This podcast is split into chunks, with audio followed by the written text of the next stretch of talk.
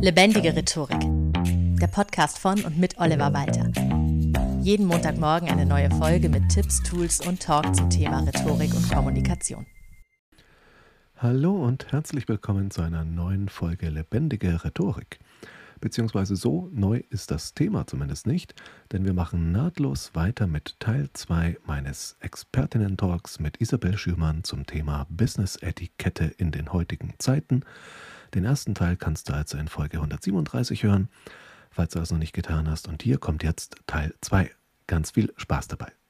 Ist das schon so, dass ich da mit der Digitalisierung, weil vieles so praktisch ist, also das, was du so erlebst, gleich geh ins Meeting und erlebe das halt sehr häufig, dass der Moderator oder die Moderatorin dann sagt, so, schön, dass alle da sind, ihr habt ja die Agenda bekommen, legen wir los mit Tagesordnungspunkt eins. Und es gibt gar nicht mehr so dieses, was man sonst doch so hat, dass man sagt, ja schön, dass ihr alle da seid, habt ihr alle was zu trinken, sitzt ihr bequem, okay, dann wie seid ihr hergekommen, bla bla bla. Und dann kommt man so, wie du schon sagtest, Smalltalk eben ins Thema rein und hat so eine Gesprächsatmosphäre, das habe ich ja das Gefühl, fehlt online dann teilweise komplett, sondern so, zack, in 30 Minuten ist schon das nächste Meeting, zack, zack, zack, äh, das ist richtig so, wobei ich glaube, da hat man festgestellt, im Rahmen der Pandemie, lass es, als wir im Lockdown alle waren, ein halbes Jahr, ein Dreivierteljahr, dass wir eben doch darüber nachdenken sollten, gerade diese Smalltalk-Sequenz auch an den Anfang eines Videocalls zu setzen. Zum einen fühlt sich nicht jeder gleichermaßen wohl mit der Kamera, ähm, dass man da erstmal eine gewisse Gesprächsbarriere, eine gute Atmosphäre aufbauen muss. Es ist auch nicht jeder ist gleich pünktlich.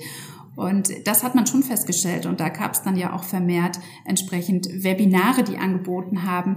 Ähm, wie mache ich Smalltalk im Videocall? Nicht nur am Anfang, sondern vielleicht auch am Ende.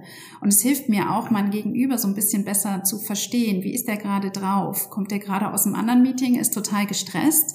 Ähm, gibt es vielleicht auch eine Möglichkeit, ihn so ein bisschen wieder zu erden, um dann auch mit der neuen Thematik anzufangen? Also ich denke, es ist sehr wichtig und ähm, man sollte das auf jeden Fall auch im Hinterkopf behalten. Auch für einen selber. Also wenn wir nur noch vom Meeting zu Meeting hüpfen, ich weiß nicht, wie dir es geht, aber eine Verschnaufpause dazu. Ja, ich finde, dieser Break muss sein, das empfehle ich auch immer. Und wenn man nur kurz aufsteht, einmal um den eigenen Schreibtischstuhl läuft und sich wieder hinsetzt, hat man trotzdem erstmal so einen Separator gesetzt. Genau. Und ist dann vielleicht wieder frisch und bereit für die für das neue Meeting und auch die neuen Personen, mit denen man zu tun hat, weil das ja auch eine Frage, wie du schon sagst, der Wertschätzung ist.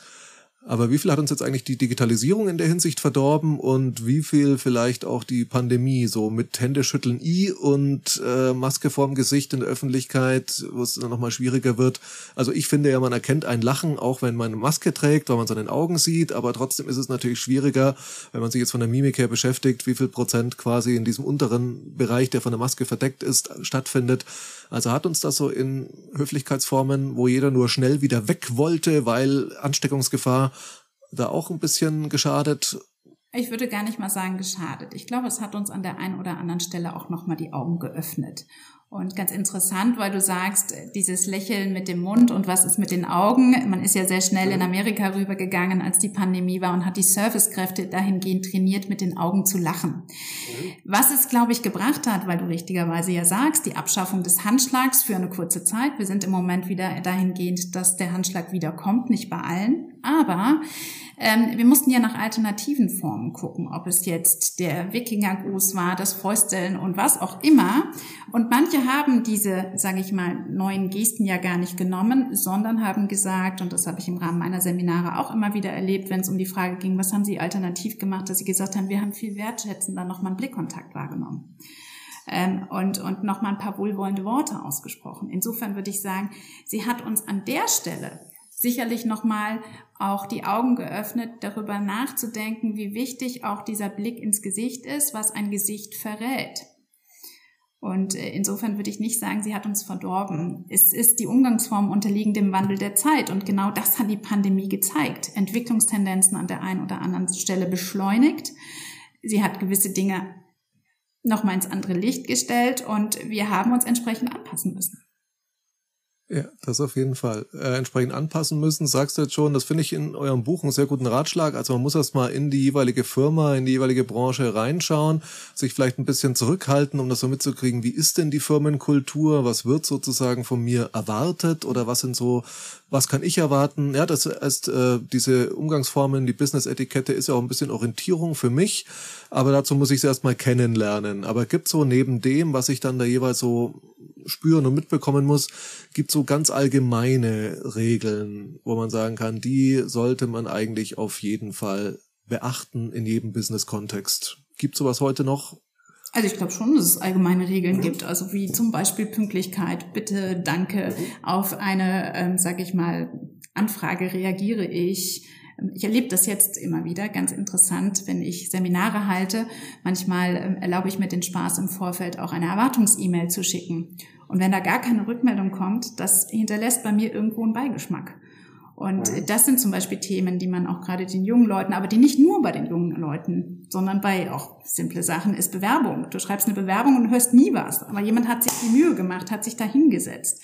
Also das sind, glaube ich, so ganz triviale Dinge, die wir auch im ganz normalen, sag ich mal, Erziehungsalltag im Elternhaus hoffentlich vermitteln bzw. vermittelt bekommen, die auf jeden Fall in den Business-Kontext gehören. Und dann kommt natürlich das Thema Begrüßen, Vorstellen und wie du gesagt hast, eine abwartende Haltung, erstmal zu gucken, wie ticken die Leute hier? Wenn ich da wie ein Hier bin ich reinkomme, hinterlässt das sicherlich einen anderen Eindruck, als wenn ich erstmal schaue, wie kommunizieren die miteinander? Wie verhalten die sich? Ähm, da tatsächlich so ein bisschen eine gewisse Zurückhaltung gehört für mich auch mit dazu.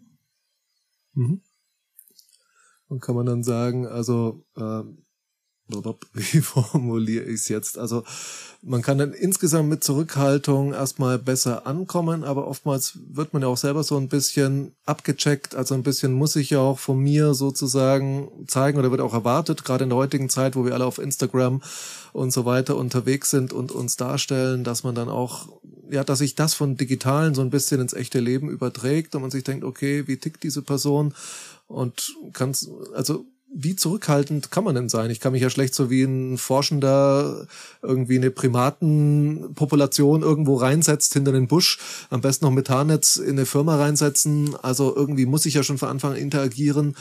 Ist das dann wirklich so Gefühlssache, wo du sagst, äh, sollten die Menschen eigentlich schon, wenn man mal in dem Alter ist, in dem man in so einen Job geht, dann schon das natürliche Gefühl dafür haben? Oder gibt es da irgendwelche klaren Grenzen, Regeln, wo du sagst, da kann man sich ein bisschen dran orientieren? Nee, also ich glaube, das ist tatsächlich ein Bauchgefühl. Und es hängt auch von den einzelnen Persönlichkeiten ab. Du hast einen ganz spannenden Punkt gerade gebracht, dieses Thema, wie trete ich digital auf, wie trete ich im Echtleben auf. Ich glaube, an der Stelle möchte ich einfügen, da sollten wir uns sowieso alle mal drüber Gedanken machen, dass unsere sogenannte E-Reputation oder wir nennen es auch die Online-Identität, was gebe ich von mir preis in verschiedenen Netzwerken, Facebook und wie sie alle heißen, Insta, Pinterest und auch die ganzen Karrierenetzwerke, dass das schon auch deckungsgleich möglichst ist zu dem, wie ich im Echtleben bin. Und natürlich, heute die Möglichkeiten zu recherchieren mache ich auch. Wenn ich eine Kundenanfrage habe, mhm. gucke ich, wer ist das?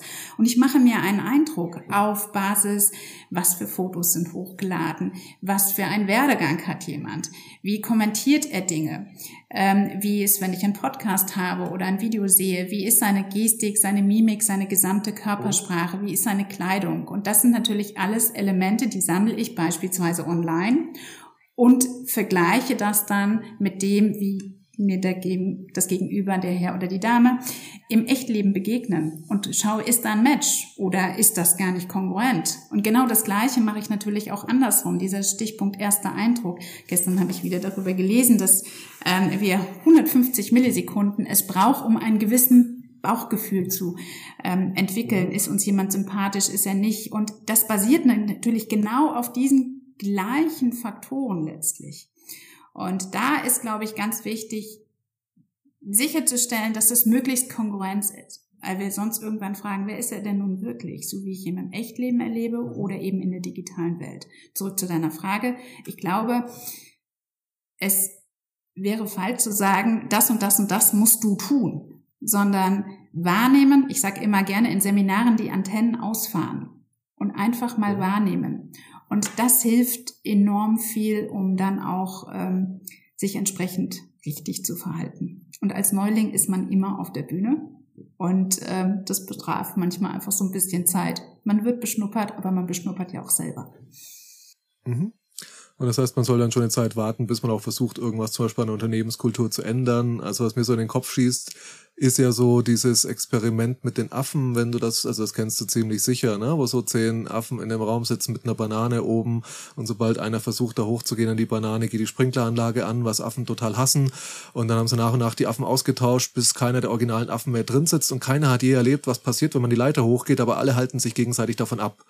Und das ist ja schon auch so ein bisschen mit Traditionen. Ne? Wir haben gewisse Traditionen, manchmal weiß keiner mehr, wo sie herkommen, aber manchmal ist es trotzdem einfach wichtig, dass es irgendwas gibt. Genau, aber da würde ich natürlich sagen, in dem Moment, wo ich ein bisschen länger drin bin, auch verstehe, wo kommen. Dinge her, kann ich mich ja auch konstruktiv einbringen und sagen, vielleicht können wir hier oder da einfach mal drüber nachdenken, ähm, Veränderungen zu bringen. Ist immer die Frage, wie mache ich das? Mit der Holzhammer-Methode oder ja. tatsächlich sukzessive dosiert, äh, mit auch guten Argumenten. Ja, dass es da einfach ernster genommen wird und man nicht gleich als Störfaktor sich gleich mal darstellt. Aber jetzt wollte ich nochmal auf den Punkt E-Reputation eingehen, den du angesprochen hast, weil das finde ich auch sehr spannend. Also da ist es ja nicht nur so, dass jetzt die Konkurrenz angesprochen, ich sollte mich möglichst online wie offline relativ gleich geben. Aber in der Realität ist es ja anscheinend, hat man so den Eindruck bei vielen Menschen so, dass man online, das ist anscheinend so ein bisschen wie ein Trip nach Malle. Ja, da lässt man so ein bisschen viel mehr die Sau raus als im direkten Kontakt. Da schreiben Leute Hasskommentare, da veröffentlichen Leute Bilder, die sie sonst vielleicht jetzt nicht jedem auf dem Handy persönlich zeigen würden. Also da muss ich ja noch viel stärker eigentlich aufpassen, weil ich kann ja davon ausgehen, dass jeder Personaler oder auch Kolleginnen und Kollegen mein Profil irgendwann mal checken und dann sehen, ah, da ist er hier mit nacktem Oberkörper irgendwo übers Festival geflitzt oder sonst was, was mir vielleicht in den, unter Freunden in der Schule nichts ausgemacht hat oder die haben noch gesagt, hey cool und dann im Business-Alltag muss ich vielleicht doch schon überlegen, was stelle ich überhaupt online, was lasse ich online und was erzeugt das für einen Eindruck von mir, der vielleicht gar nicht stimmt oder nicht so, den ich vielleicht gar nicht so möchte. Also ich sage ganz ehrlich, das ist schon sinnvoll, sich da im Vorfeld genaue Gedanken drüber zu machen, eine gewisse Sensibilität zu wahren, dass jede Personaler das wirklich checkt. Ich glaube, das ist nicht der Fall. Die Zeit haben sie nicht, aber ich muss damit ja auch rechnen. Und dann gehört natürlich einfach, ich sage immer einmal im Netz, immer im Netz. Und ähm, das haben wir in unserem Buch ja auch geschrieben. Wir haben auch uns da Gedanken drüber gemacht und, und auch tatsächlich das Ganze recherchiert. Es gibt ja tatsächlich heute schon auch Firmen, die den guten Ruf im Netz retten. Denn so einfach, auch selbst wenn wir ein Foto austauschen, die anderen Fotos sind irgendwo auch immer wieder zu finden. Und das ist schon wichtig, dass man sich darüber Gedanken macht. Der ein oder andere steht da komplett drüber. Ich bin da gerne auch ein bisschen zurückhaltender und überlege mir sehr genau schon, welchen Post würde ich absetzen oder welche Kommentierung, welches Foto lade ich hoch, bevor es dann tatsächlich auch online geht. Also ich wäre vorsichtig. Hm, man sagt, das was einmal gesprochene Wort ist dann draußen in der Welt und das gilt ja fürs Internet nochmal um einiges schlimmer, weil da ist es nicht nur draußen, es ist auch noch dokumentiert, ja, und geht dann irgendwie viral. Und ich, ich muss sagen im Nachhinein, ich bin sehr froh, dass als ich 17, 18 war, es noch keine Handykameras gab, muss ich ganz ehrlich sagen, da bin ich sehr, sehr dankbar für. Nee, das bin ich auch, auch wenn ich äh, wahrscheinlich mich trotzdem irgendwo da so ein bisschen zurückgehalten hätte, aber ähm, ja, wir sehen es bei den ich sehe es bei meinen Kindern und äh, kann immer nur wieder auch äh, entsprechend Warnungen aussprechen oder Warnungen will ich es gar nicht sagen. Ich würde sagen, einfach ist es wichtig zu sensibilisieren. Ja. Das auf jeden Fall. Erstens dafür, dass so ein Eindruck dann eben auch hängen bleibt und vielleicht, das ist ja so dieser Halo-Effekt, dieser eine Eindruck prägt dann den kompletten Eindruck der Persönlichkeit. Und das kann mir dann also komplett schaden, dass dann jemand sagt, ah, ein sehr kompetenter, netter Mensch hat er einmal über die Stränge geschlagen, sondern nee, dann bist du halt der Assi. Und wenn das hängen bleibt, ist so ein bisschen schade, weil es tatsächlich mhm. sehr schwierig ist, so einen ersten Eindruck dann wieder auch zu revidieren. Und warum ist das denn eigentlich so? Weil wir natürlich uns selber nicht widerlegen würden, sondern das, was wir wahrgenommen haben, dieses erste gewisse auch Schubladendenken, das verhaftet. Und wir suchen natürlich mit jeder neuen Bege Begegnung nach zusätzlichen Informationen, die unseren ersten Eindruck letztlich ja auch untermauern. Wir würden ja nicht sagen, oh nee, da habe ich mich geirrt, ich fange nochmal an. Und das ist etwas, glaube ich, was schon wichtig ist, was man sich im Kopf behalten sollte. Mhm. Das auf jeden Fall. Liebe Isabel, das sind schon mal super spannende Einblicke. Wie ist es denn jetzt, wenn jetzt jemand sagt, ha, okay, da habe ich wohl noch Bedarf, also neben dem Buch, was ich ja schon mal empfohlen habe, was bietest du konkret an? Also Trainings, du bist in Firmen, aber kann man dich auch so buchen, wenn jetzt jemand von den HörerInnen sagt, ja, da hätte ich Bedarf, äh, eins zu eins Coaching oder hast du so Trainingsgruppen, was kann man da so jetzt am besten machen? Also ich mache, wie du gerade auch schon gesagt hast, natürlich Firmentrainings auf Anfrage, schneide die ganz, konzipiere die individuell, je nachdem wie welche Bedarfe in der Firma stehen. Und ansonsten bin ich natürlich auch im 1 zu 1 tätig oder auch in Kleingruppen. Ich habe gerade heute Morgen ein Angebot geschrieben für eine Dame, die möchte gerne mit ihrer Kollegin zu mir kommen. Also da bin ich ähm, offen für alles. Mhm. Sehr schön, weil dann würde ich sagen, verlinke ich einfach auch nochmal deine Website in den Show Notes, dass man dich auf jeden Fall findet. Aber wenn man Isabel Schürmann eingibt, findet man dich auch sehr schnell im Netz. Für die, die es jetzt nur hören und da gar nicht in die Show Notes schauen, dass man das einfach nochmal, äh, sag mal kurz deine Website nochmal. Ich habe sie gegoogelt gehabt, aber sag's ja nochmal, ja. www.personality-consult.de Wunderbar. Für die, die nicht in die Shownotes schauen wollen, ist das dann der direkte Zugang sozusagen. Ansonsten das Buch äh, habe ich auch schon mal hochgehalten. Ich danke dir ganz herzlich für deine Zeit. Und ich danke Und, für die Einladung. Das hat ja, ganz viel Freude gerne. gemacht. Ich möchte an der Stelle auch ja. ein, ein Werbeblock gerne für dich aussprechen, dass ich schon sehr lange ähm, immer wieder auch mit großer Freude deinen Podcast höre, vieles auch schon selber gelernt habe, was ich im Vorfeld nicht äh, wusste und kann nur sagen, jeder Montag ist bereichernd. Äh, insofern mach weiter so. Ich weiß, was da für Arbeit hintersteckt und äh, ich bin eine treue Zuhörerin. Das freut mich riesig, liebe Isabel. Vielen herzlichen Dank und auch dir, wo immer und wann immer du das jetzt hörst, vielen Dank fürs Zuhören und bis zum nächsten Mal. Bis zum nächsten Mal. Danke, Oliver. Das war Lebendige Rhetorik, der Podcast von und mit Oliver Walter. Jeden Montagmorgen eine neue Folge mit Tipps, Tools und Talk zum Thema Rhetorik und Kommunikation. Wenn du Oliver Walter als Experten für lebendige Rhetorik buchen möchtest, schau doch mal auf www.walter-oliver.de.